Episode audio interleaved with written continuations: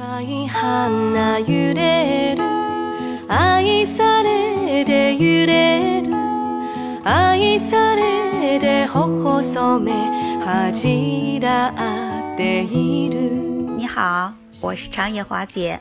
我为什么叫长野华姐呢？因为呀、我现在就居住在大洋彼岸的日本长野县。长野华姐说日本这档播客节目里啊， 我会经常把我在日本的真实所见所闻说给你听。期待你关注和订阅我的播客。我在这里呢，生活已经很多年了。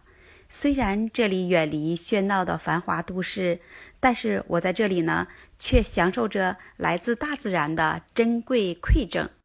因为在古代呀，这里称为信农国，别名呢就是信州。长野县啊，日本呢是排名第四的大县，也是日本最大的内陆县，也是日本呢少有的农业县之一。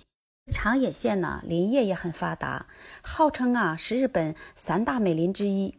它的高原果树还有蔬菜栽培也很发达，号称是园艺王国和水果王国，也是很有名的，有十大旅游景点。这里呢有有名的天眼野猴子温泉，还有具有人气的寺庙，就是三光寺。说九八年长野奥运会开幕式的时候啊。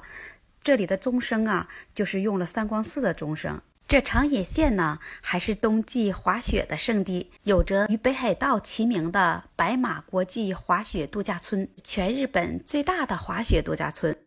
在长野县的清井泽市，还有着日本皇室使用的避暑山庄，也是全日本屈指可数的避暑胜地了。在长野县的松本市松本城，也有着学都之名。还有日本著名的旅游胜地之一八月火山。介绍完了长野这些的旅游胜地和许多特产呢，再来介绍介绍我自己。